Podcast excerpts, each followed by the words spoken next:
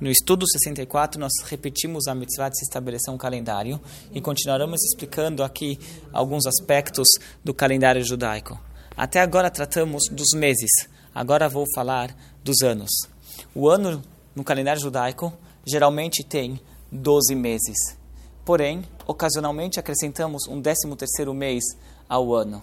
E a explicação é o seguinte: pelo fato de o, o, o ano lunar 12 meses lunares serem mais curtos do que 12 meses solares, acaba tendo uma discrepância entre um ano e o outro, entre o ano lunar e o solar. O lunar é, em média, 11 dias mais curto que o solar.